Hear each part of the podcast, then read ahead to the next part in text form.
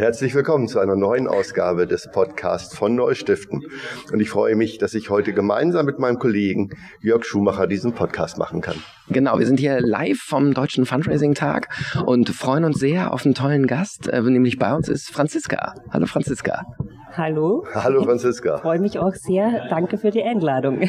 Gerne. Äh, wir haben uns ja heute, wir haben uns ja jetzt auf dem Kongress äh, wiedergesehen nach, nach langer, langer Zeit und wir kennen uns schon seit einigen Jahren aus Österreich und da warst du noch Fundraiserin für äh, Menschen für Menschen. Ja, so in, ist es, genau. In, in, Wien, das, das ist schon, schon, schon ewig her.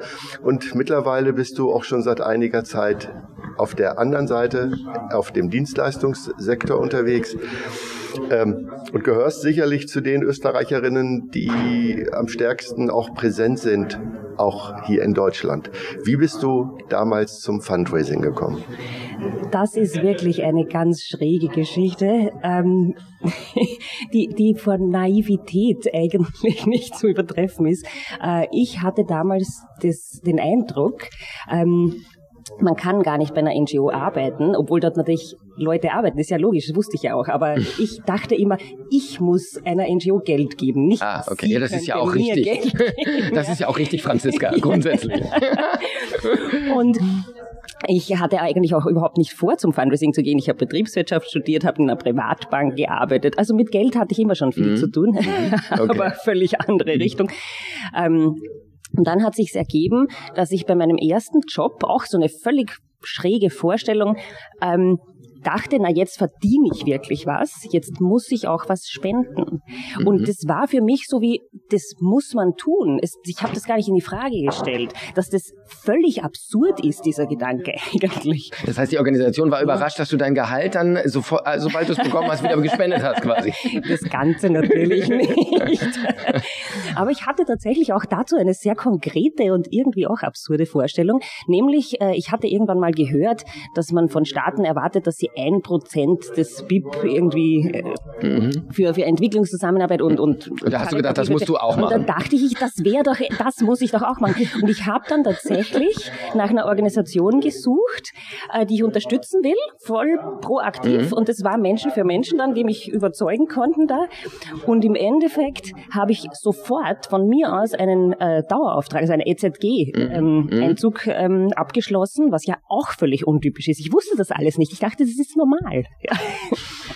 Und im Endeffekt habe ich dann auch wirklich jedes Mal, wenn ich eine Gehaltserhöhung gekriegt habe, habe ich angerufen und meinen, meine Lastschrift erhöht. Hm, sehr vorbildlich. Machst du das heute auch noch?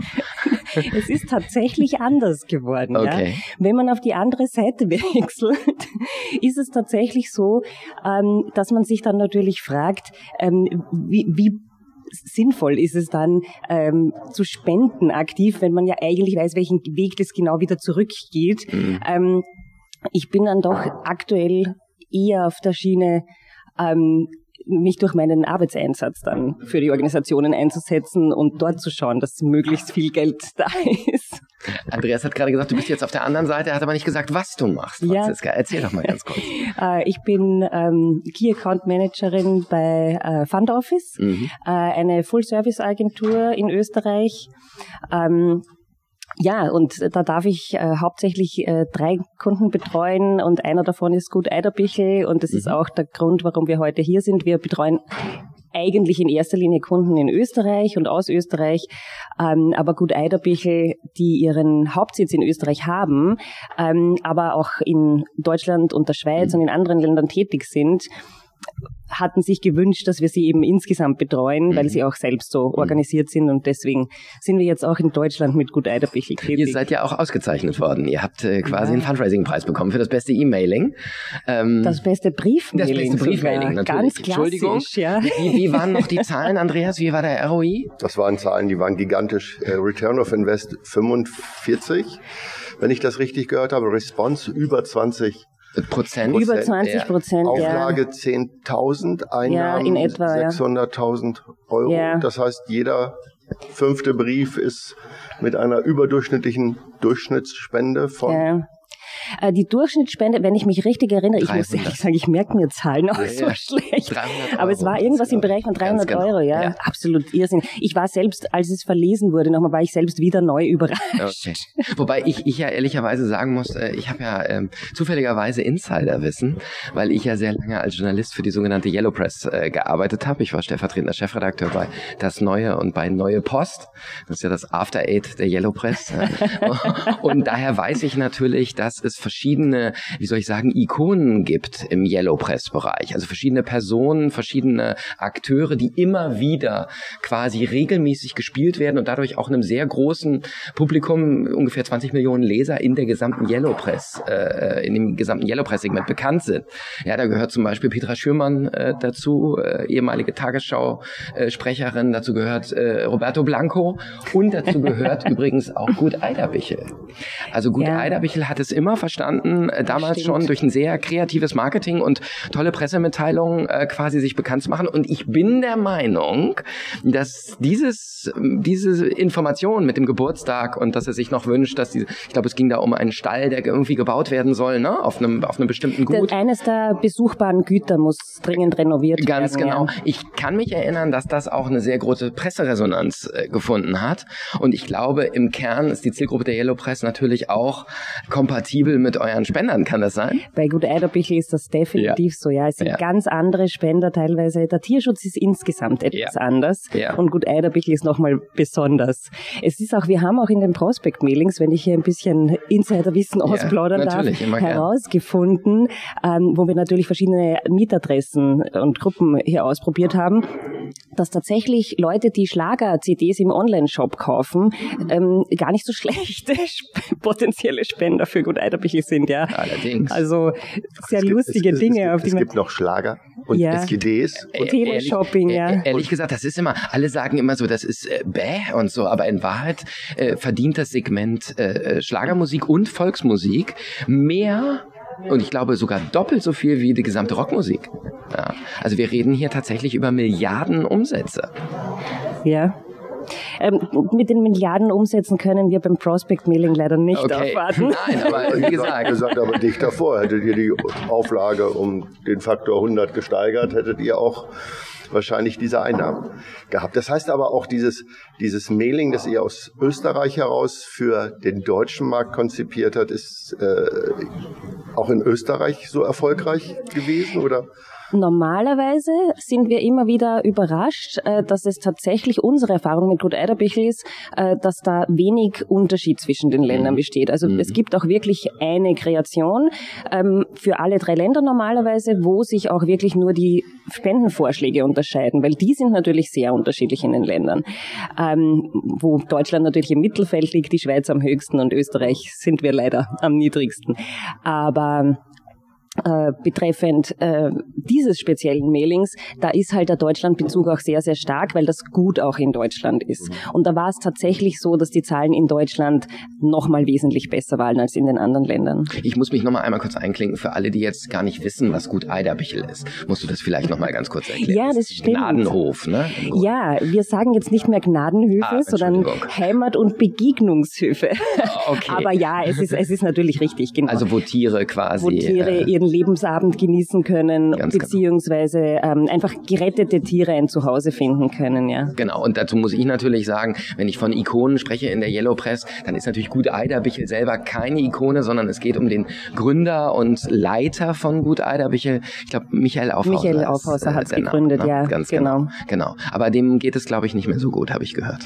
Ja, er hatte leider, leider ähm, eine schwere Erkrankung mhm. und hat sich dadurch leider aus dem Tagesgeschäft zurückziehen müssen müssen. Aber das Glück war hier, dass ähm, der aktuelle Geschäftsführer und Stiftungsvorstand äh, Dieter Ehrengruber mit ihm das von ganz Anfang aufgebaut hat mhm. ähm, und dadurch ohnehin mhm. eine zweite Kraft mhm. da war, die also wo man keine Sorge um den Weiterbestand haben hätte müssen. Wobei ich an der Stelle gerne mal einhaken würde, einfach von der Kommunikation, auch äh, von der Fundraising-Kommunikation her. Wir erleben das sehr oft bei Stiftungen, die nicht nur den Namen des Gründers oder der Gründerin tragen, sondern die eben auch stark geprägt werden. Mhm. Hamburger Tafel, Annemarie Dose oder diverse äh, Peter Ustinov Stiftungen und so weiter mhm. und so fort, wo es immer sehr schwierig ist, dann diese Person, die auch medial im Vordergrund steht, wie Michael Aufhauser, zu ersetzen oder einfach zu sagen, okay, das macht jetzt äh, der, der, der zweite Partner, den aber keiner kennt. Mhm. Wie seht ihr das als Agentur?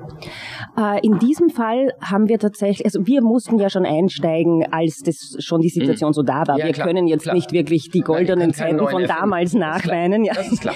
ähm, aber ich glaube, im Tierschutz ist es tatsächlich wesentlich weniger ein Thema, ähm, weil hier die Community, es geht um die Sache glücklicherweise. Mhm.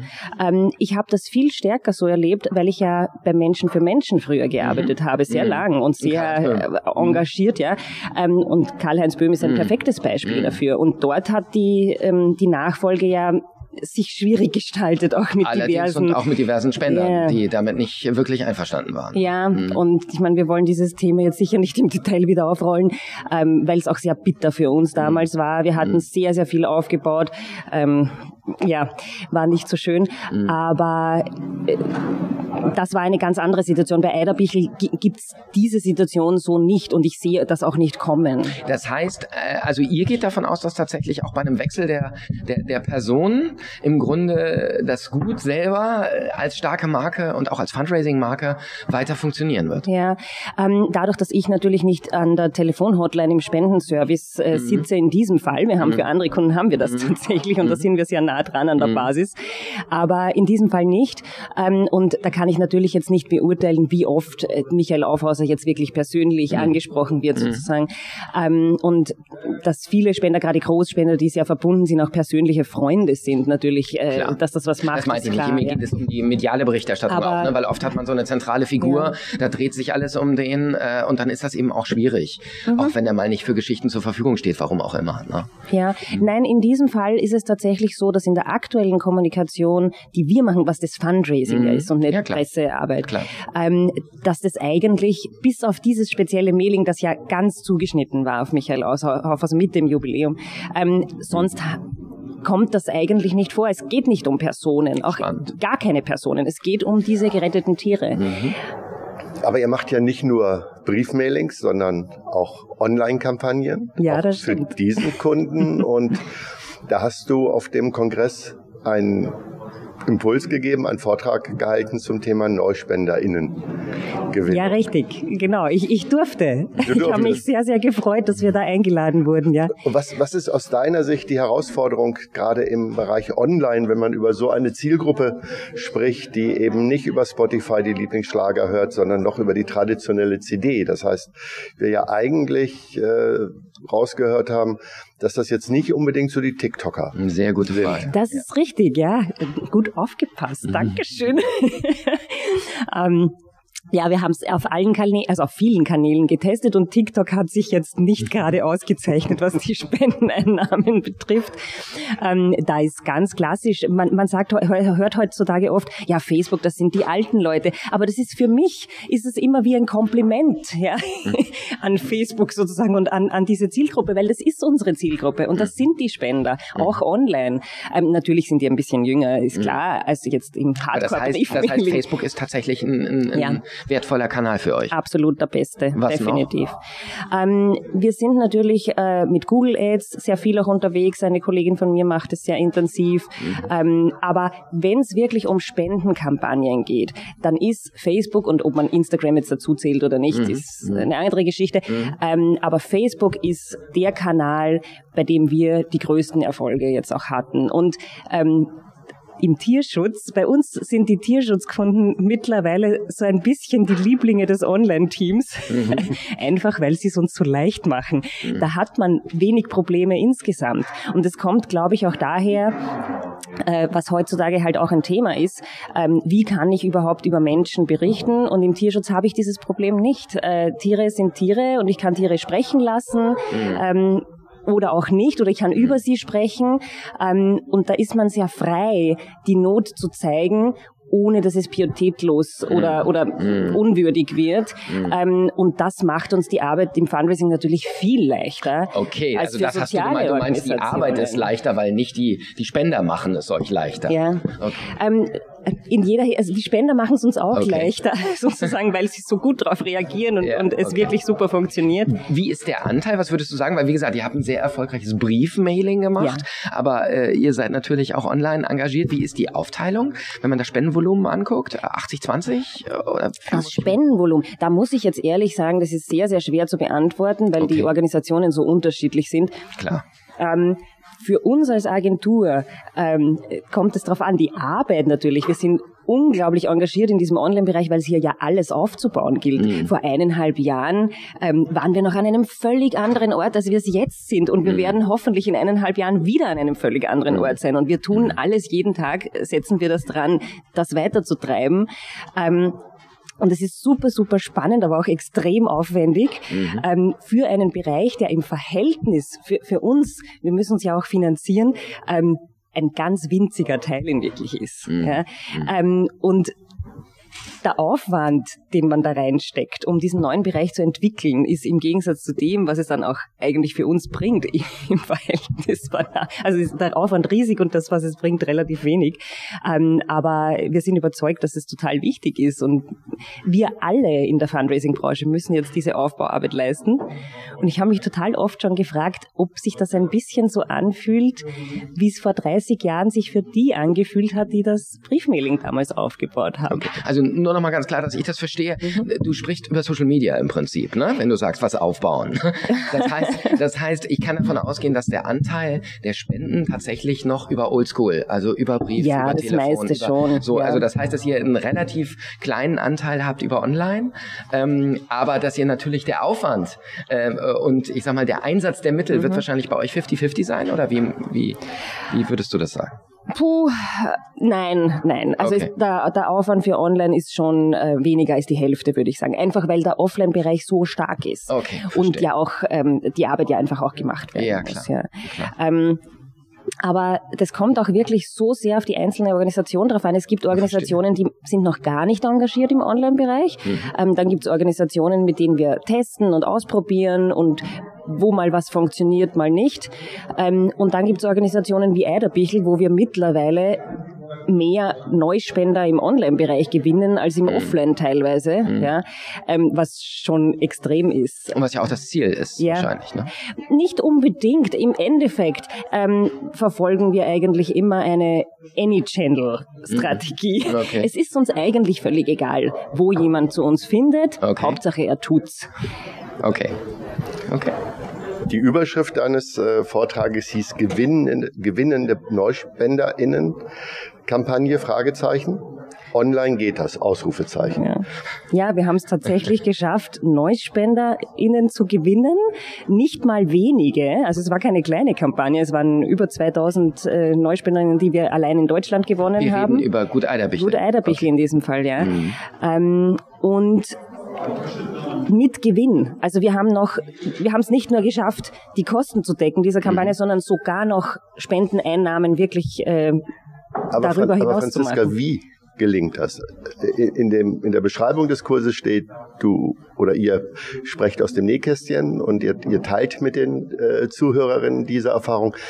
Wie geht das? Was, was kannst du unseren Hörerinnen und Hörern mitgeben, wenn sie sagen, okay, Neuspendergewinnung ist ein Thema, mhm. gewinnbringend wäre cool, weil das klappt ja bei den meisten auch noch nicht mal in den klassischen mhm. Wegen. Ja. Und dann auf einmal online. Mhm. Das ist ja quasi, das ist ja quasi ein, ein, ein Wunder, dass, dass das gelingt in Wahrnehmung von ja. vielen. Aber, aber, aber so ein Wunder ist harte Arbeit. genau. Ja. Und wie, wie kannst du solche wunderbaren Ergebnisse erzielen? Ja, ähm, das könnte man jetzt sehr lange im Detail ausführen, aber ganz kurz gesagt. Ähm, testen, testen, testen. Es klingt jetzt so blöd, aber das ist wirklich, das ist das Geheimnis. Mhm. Ähm, und man muss natürlich auch ein bisschen Glück haben. Die Tierschutzorganisationen sind unser Glück in dieser Hinsicht. Okay. Die machen es auch leichter. Ja. Ähm, da funktioniert es auch leichter. Wir hatten auch andere Organisationen, wo wir uns extrem engagiert haben und mhm. wo wir eigentlich ursprünglich dachten, weil es im Offline-Bereich eine wie man in Österreich so schön sagt, eine Gmade Wiesen ist. ähm, Gemachtes haben wir Bett gesagt, heißt ja, genau. Alles klar. Ein bisschen übersetzen. Genau. Ähm, und da war es so, dass wir uns sicher waren, dass diese Kampagne ganz toll funktioniert wird. Und dann hat sich herausgestellt, nein, der Ansatz, es funktioniert einfach nicht. Wir haben alles durchgetestet und es hat nicht geklappt. Ähm, und solche Dinge passieren auch. Ja. Also das will ich auch ganz explizit dazu sagen. Ähm, nicht jeder, der zu uns kommt, dem erzähle ich jetzt, ja, und du wirst gewinnbringend Neuspender gewinnen. Das wäre unseriös. Mhm. Ja.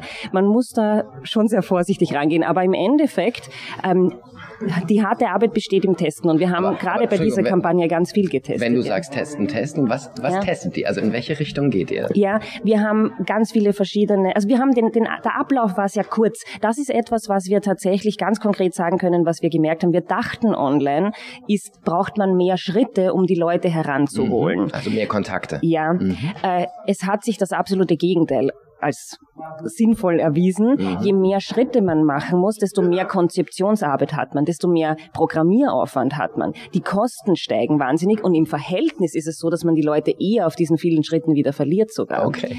Ähm, das heißt, das Idealste ist genauso wie im Offline-Bereich und wir sind bei vielen Dingen draufgekommen, es ist eigentlich wie im Offline-Bereich. Ähm, je direkter, Dringlichkeit, ähm, Emotionalität, Authentizität. Mhm. Das sind die Erfolgsfaktoren inhaltlich und dann gleich zur Sache kommen, sofort um die Spende fragen. Wer nicht jetzt in dieser Sekunde spendet, tut's ohnehin nicht. Mhm. Dasselbe wie im Prospektmailing. Okay. Und wir haben natürlich sehr viele verschiedene Kanäle getestet. Da hat sich eben Facebook als sehr erfolgreich und zielgruppenpassend mhm. erwiesen. Ähm, und dann ganz knackig Landingpage, wo nichts ablenkt, Bedankung und natürlich unbedingt das Follow-up, weil so eine Online-Neuspendergewinnungskampagne ist ja wie ein Prospect-Mailing, da darf ich ja nicht aufhören danach. Mhm ist der Beginn der Reise, nicht das Ende. Mhm. Also eine klare Zielgruppe definiert, also genau wissen, wen wollen wir ansprechen, Fokussierung auf einen Kanal, bei euch ist das Facebook. Sind das so die ersten beiden Erkenntnisse, die wir mitnehmen können? Ähm, man, man, sollte es testen, das ist wirklich wichtig. Das ist die dritte, aber das ist ja Aber Facebook so. hat sich schon als, als äh, wenn ich mit einer Sache beginnen will und eben nicht alles testen kann, was ja für viele Organisationen auch budgetmäßig eine, eine Sache ist, mhm. dann würde ich persönlich sagen, als erstes Facebook probieren. Ja. Mhm. Okay. Aber das Thema GroßspenderInnen äh, und LinkedIn, hast du da auch Erfahrung oder wie schätzt du dann diesen Kanal ein? Ähm, mit, ich war nie selber tätig im Großspenderbereich.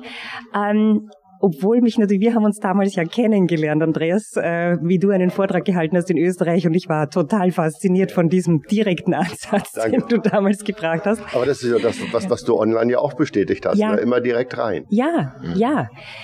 Wir sind, also wir, ich, ich, ich fühle mich so meinen Kunden verbunden. Mhm. Alles gut. Wir, wir sind NGOs. Ja. Die Leute wissen doch, was wir von ihnen wollen. Wozu um den heißen Brei herumreden? Das sind genau deine Worte, wenn ich dich mal so paraphrasieren darf. Und so ist es in jedem Kanal. Franziska, noch eine Frage. Wir haben äh, das Thema KI bewegt, die ja, Fundraising-Szene immer wieder. Und gerade bei diesem Thema, wenn es darum geht, Posts, ob das auf Facebook ist, auf LinkedIn oder auf Instagram, äh, gibt es viele, die einfach sagen, ja, das ist doch überhaupt gar kein Problem. Ja, da sage ich einfach, ChatGPT, schreibe mir einen Post, einen emotionalen Post über Gut Eiderbichel, ja, äh, äh, verwende wesentliche Fundraising-Elemente und zack, geht's los. Inwieweit macht KI für euch das Leben leichter oder vielleicht ja sogar komplizierter? Ähm, wir sind wirklich uns sehr, wir sind wieder dran, uns intensiv mit diesem Thema okay. zu beschäftigen, wie eh unglaublich Klar. viele. Klar. Und wir haben da auch schon sehr konkrete Vorstellungen, wie wir das nutzen wollen. Mhm.